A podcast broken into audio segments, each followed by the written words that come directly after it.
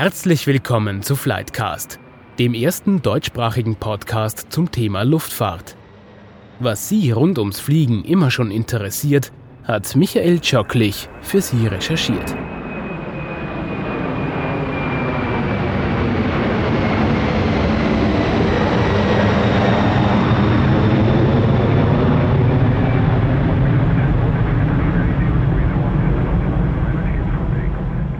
Flightcast meldet sich heute wieder mit einer neuen Folge. Noch ist die Luftfahrt ferngesteuert, viele Fluglinien kämpfen darum, weitermachen und bald wieder abheben zu können. Das wird aber noch dauern und nur sehr zaghaft erfolgen können. Die Krise trifft in der Luftfahrt aber auch viele andere. Flughäfen, Flugzeughersteller, Zulieferbetriebe und auch die Luftraumüberwachung. Deshalb sind wir heute zu Gast bei Austro Control.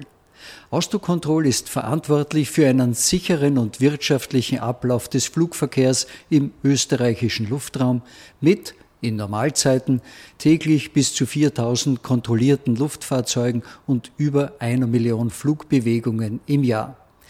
Sie ist auch zuständig für die Zertifizierung und Zulassung von Flugzeugen, für Pilotenlizenzen.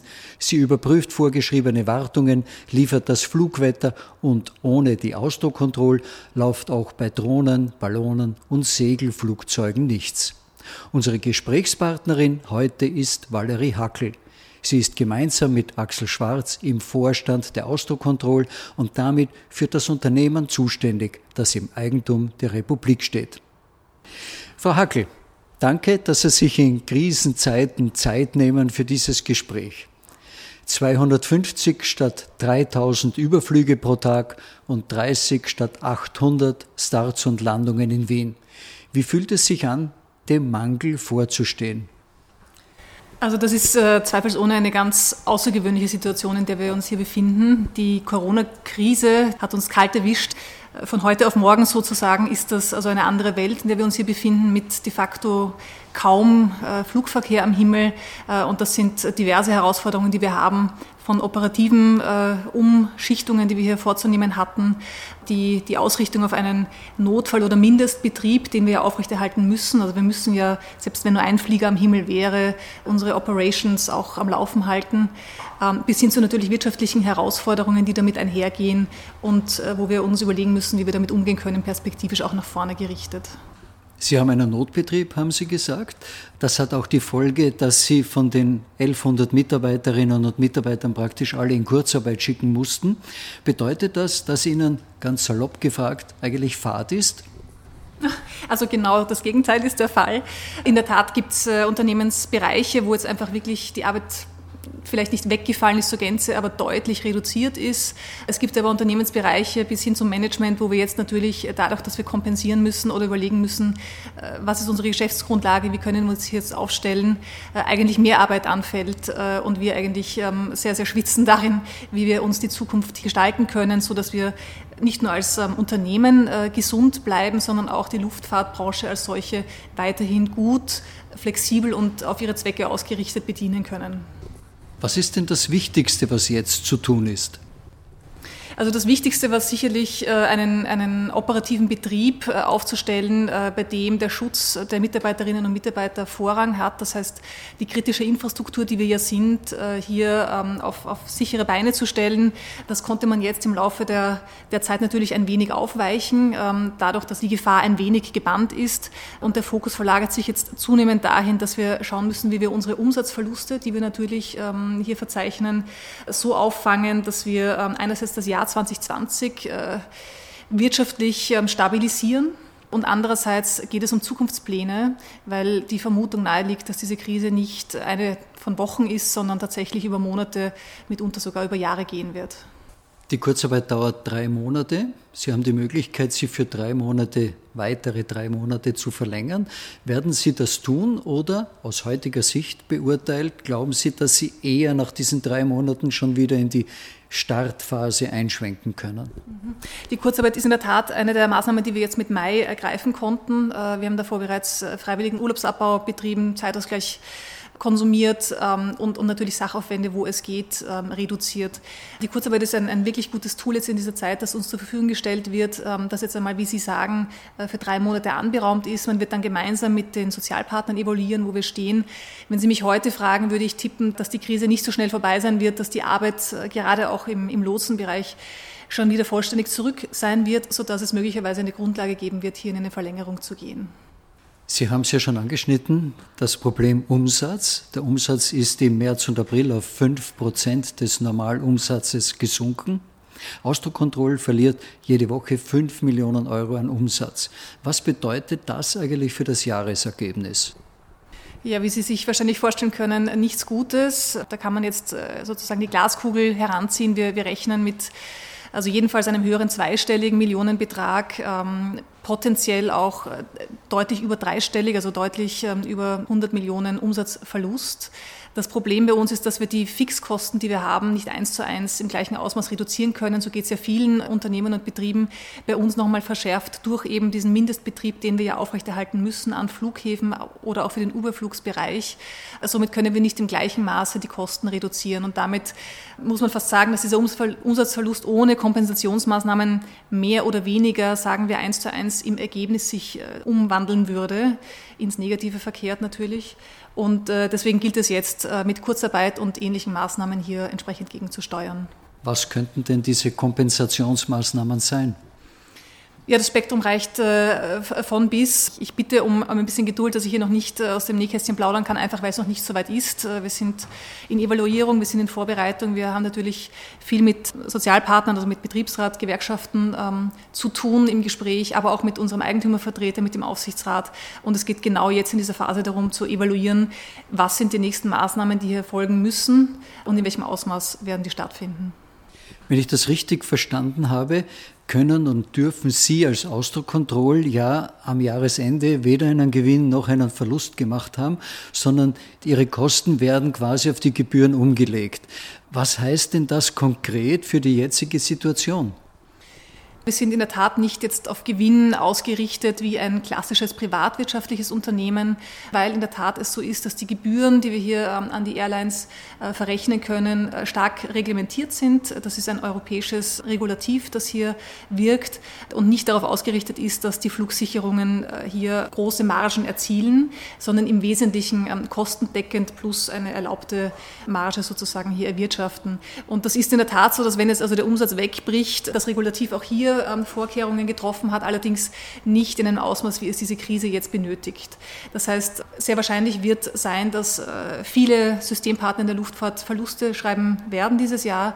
Und die Frage wird sein, wie man in den nächsten Jahren jetzt wirtschaftet und auf welche äh, regulativen Beine man das Ganze auch stellen kann, um einen Fortbestand der Systempartner auch gewährleisten zu können. Aber was heißt das jetzt konkret? Heißt es, dass Sie, weil so ein Verlust droht, die Gebühren erhöhen müssen oder dass Sie Ihre Reserven anzapfen müssen und die reichen auch aus?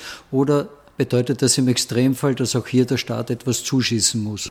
Alles das, was Sie jetzt genannt haben, ist im Optionenraum, wenn ich das so sagen darf, enthalten. Natürlich haben wir ein paar wenige Reserven, dadurch, dass in den letzten Jahren auch was angespart werden konnte.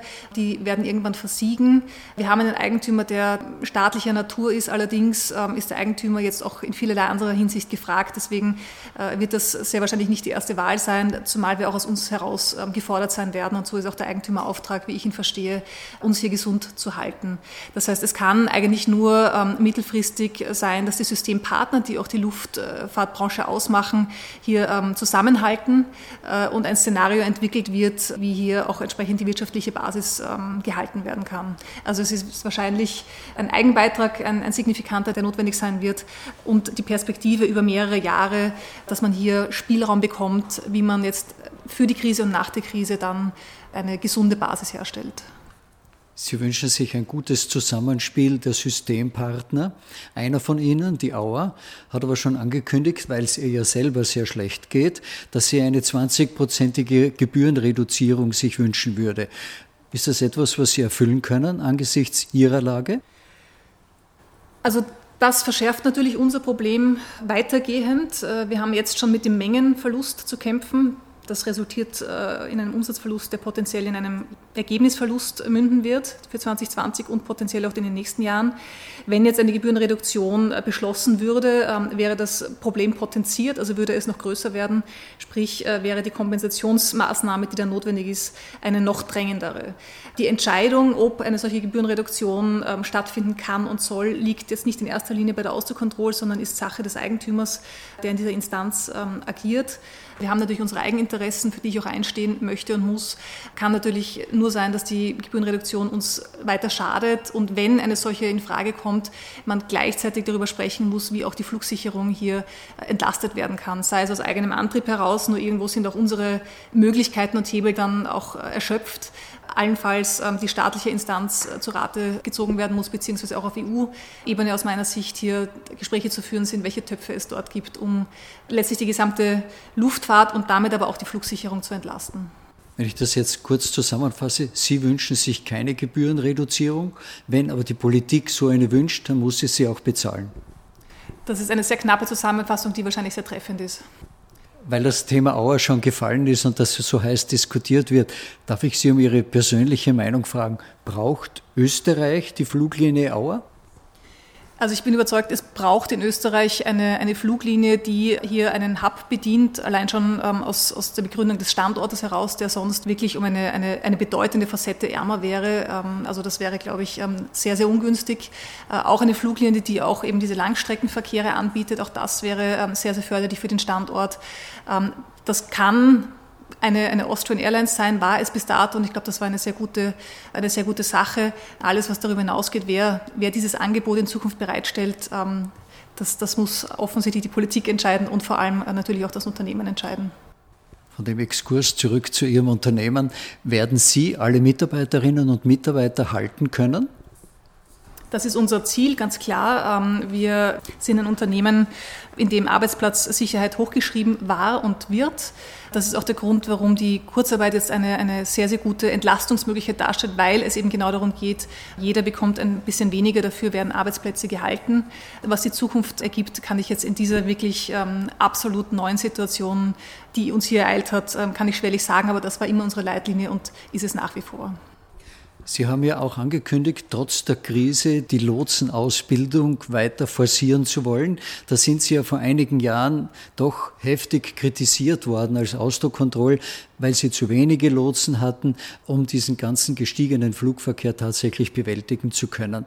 Jetzt bilden Sie verstärkt Lotsen aus und Sie werben auf Ihrer Homepage sogar dafür. Kann es sein, dass Sie bald wieder zu viele Lotsen haben?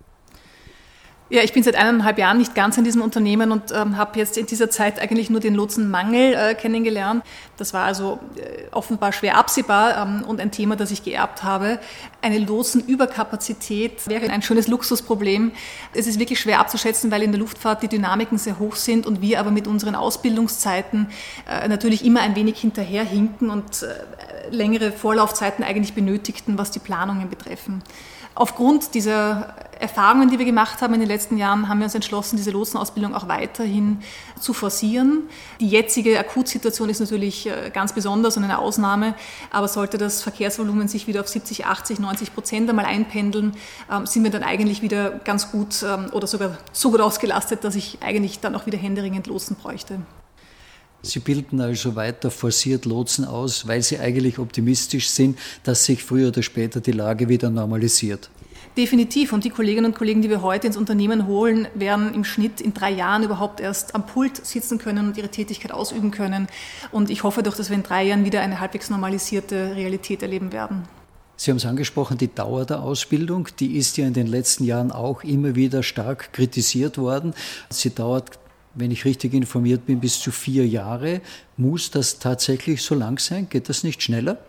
Ja, die Ungeduld teile ich natürlich, aber es ist schon so, dass es hier um einen Beruf geht, wo Menschenleben am Spiel sind und eine solche Tätigkeit braucht entsprechend ähm, sehr, sehr gute Vorbereitung, vor allem auch sehr viel Übung.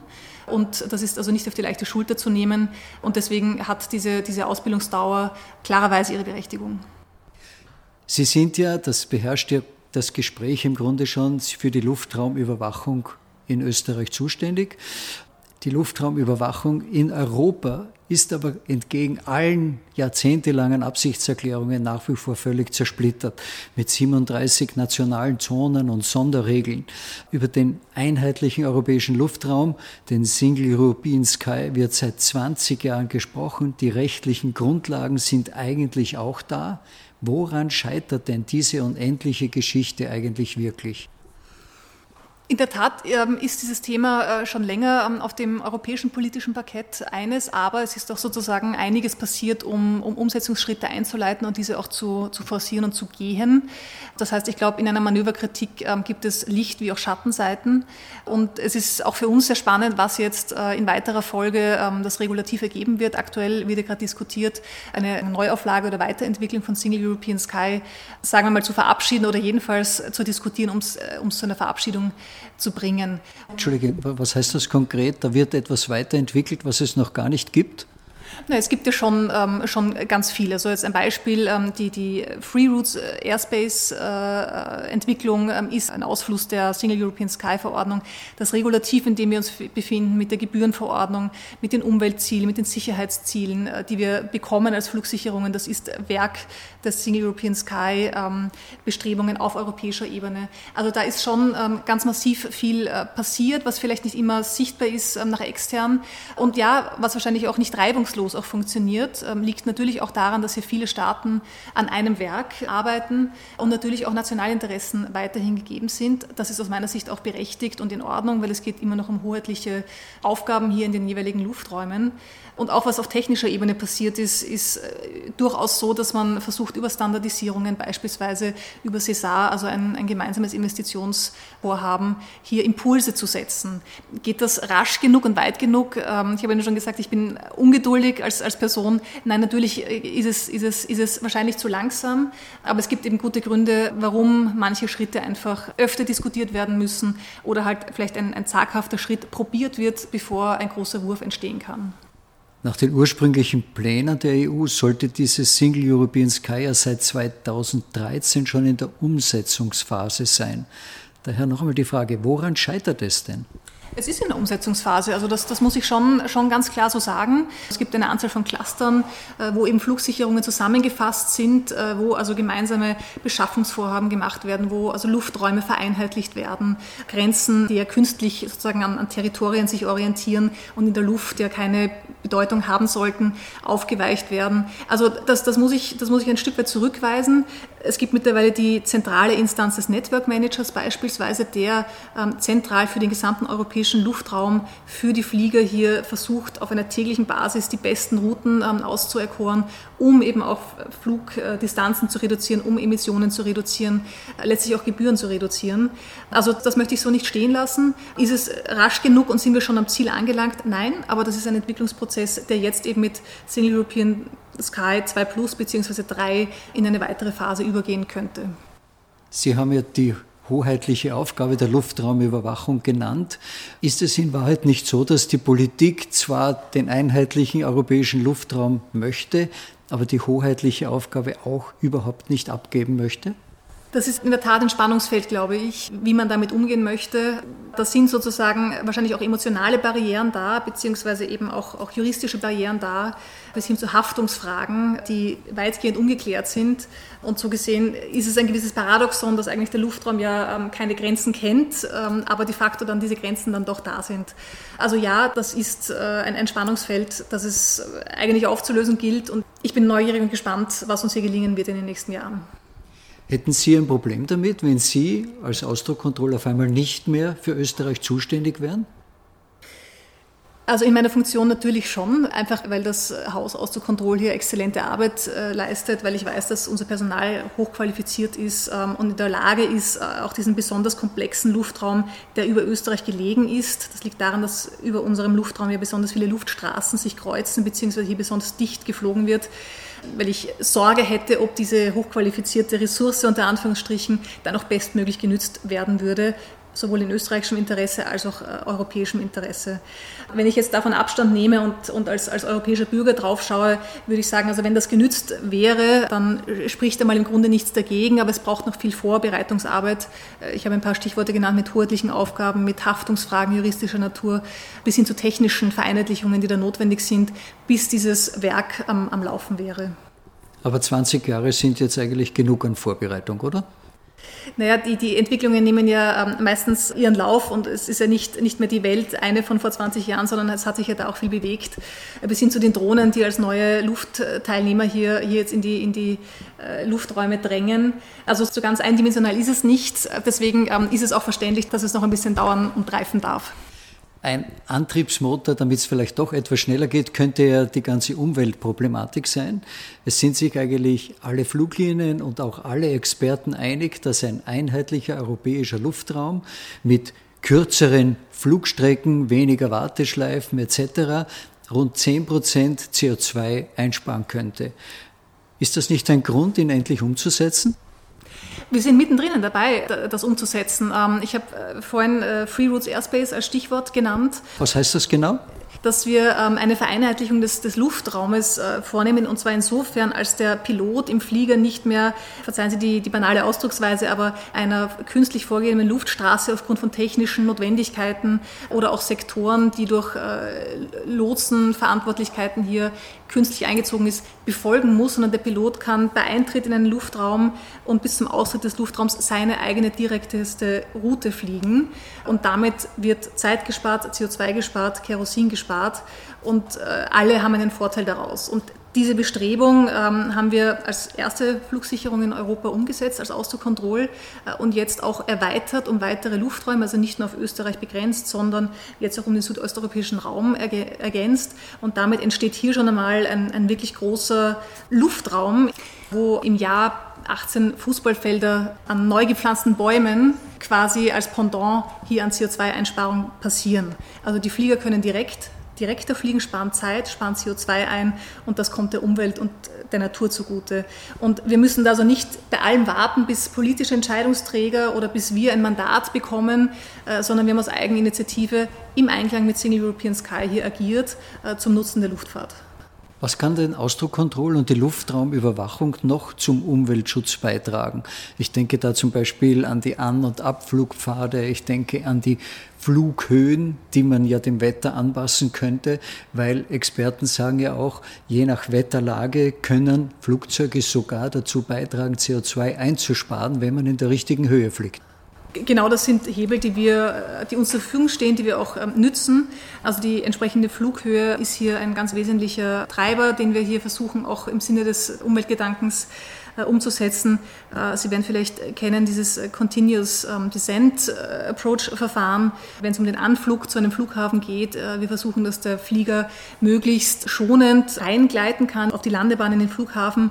Auch das ist eine, eine Zielsetzung bis hin zu satellitenbasierte Steuerung, sodass also die Anflugrouten zum Airport hin kürzer gewählt werden können, als das vielleicht ohne eine solche satellitengestützte Navigation möglich wäre. Also das sind technische Faktoren, die eine Rolle spielen, die die wir schon nützen und natürlich Verfahren, die wir, die wir eingeleitet haben, die uns hier helfen, Kerosin zu sparen. Wie sieht denn aus Ihrer Sicht eigentlich eine ideale Luftraumüberwachung aus und was fehlt dafür? Also die ideale Luftraumüberwachung ist eine, die die Sicherheit äh, immer und unter jedem Aspekt und zu jedem Zeitpunkt sicherstellt. Das ist ja schon heute der Fall. Die Frage ist, was kann man tun, um diese äh, sichere Luftfahrt auch weiter zu unterstützen? Ich denke da an Technologien. Also da gibt es natürlich auch Automatisierung und Digitalisierungstendenzen bei uns, die also den Fluglotsen, die Fluglotsin dabei unterstützen, Entscheidungen zu treffen, Entscheidungen rasch und zeitnah zu treffen und vor allem auch Kapazitäten zu erhöhen. Wenn wir dann nach dieser Krise dann wieder in eine Phase kommen, wo hoffentlich wieder viel geflogen wird, dann wird es darum gehen, welchen Durchsatz sozusagen der, der einzelne Lotse hier schafft ähm, zu bewältigen. Und da wird es darum gehen, welche technologischen Fortschritte wir hier erzielen konnten. Was wird, wenn Sie in die Zukunft blicken, der größte Unterschied zu heute sein? Sagen wir in 20 Jahren, wird es zum Beispiel den ferngesteuerten Tower geben? Also es wird wahrscheinlich den remotisierten Tower geben. Heute ist ja an jedem Flughafen wirklich der, der gut erkennbare Tower mit den Lotsen. Dort sitzen unsere Kolleginnen und Kollegen, die also den ganzen Flughafenbereich äh, sehen und beobachten können. Und wahrscheinlich wird es nicht mehr die Präsenz am Flughafen geben müssen, sondern zentral in einem äh, sozusagen digitalen Tower, der dann über Screens äh, dem, dem Lotsen ein Luftlagebild und ein Landschaftsbild ähm, ermöglicht und auf Basis des, des Radargeräts bzw. der Kommunikation dann ähm, entsprechend navigiert werden kann. Das ist so ein Beispiel, das wird höchstwahrscheinlich ähm, unsere Lotsenstruktur stark verändern und das wird in den nächsten 10 bis 20 Jahren State of the Art sein. Was ist die größte Herausforderung der Luftraumüberwachung, wenn Sie jetzt 20 Jahre vorausblicken? Naja, vor zwei Monaten hätte ich Ihnen noch gesagt, das Verkehrsaufkommen, ähm, das ist jetzt natürlich etwas gebremster ähm, und wird aber, nehme ich an, dann wieder zu einer Herausforderung werden.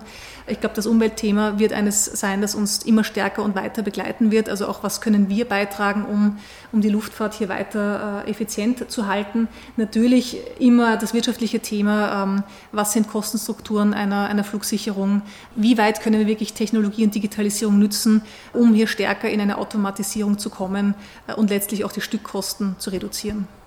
Ganz zum Schluss gefragt, abseits von Ausdruckkontroll, Sie waren ja ganz kurz Ministerin im ersten kurzen Übergangskabinett. Sind Sie aus heutiger Sicht froh, dass Sie nicht mehr Ministerin sind? Also ich bin froh und dankbar über den äh, Job, den ich jetzt machen kann äh, in der Geschäftsführung der Ausdruckkontrolle. Das ist ein hochspannender Job ähm, und ich denke jetzt offen gesagt nicht nach links und rechts, sondern das ist das, was ich, was ich heute mache und da bin ich, bin ich sehr, sehr froh darüber. Frau Hackel, vielen Dank für dieses interessante Gespräch. Die Herausforderungen für die Luftraumüberwachung sind in der Zukunft also ebenso groß, wie auch die Veränderungen sein werden. Und die Hoffnung auf einen einheitlichen europäischen Luftraum lebt ganz offensichtlich. Flightcast bleibt für Sie am Ball, wird die weiteren Entwicklungen beobachten und sich wieder melden. Wir danken auch für das positive Feedback und die freundlichen Reaktionen, auch in Krisenzeiten. Schreiben Sie uns, wir freuen uns darüber.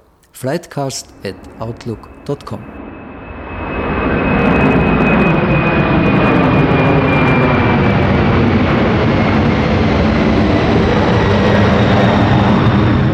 Das war die heutige Folge von Flightcast. Bleiben Sie dran. Demnächst geht es weiter mit spannenden Themen rund um die Luftfahrt.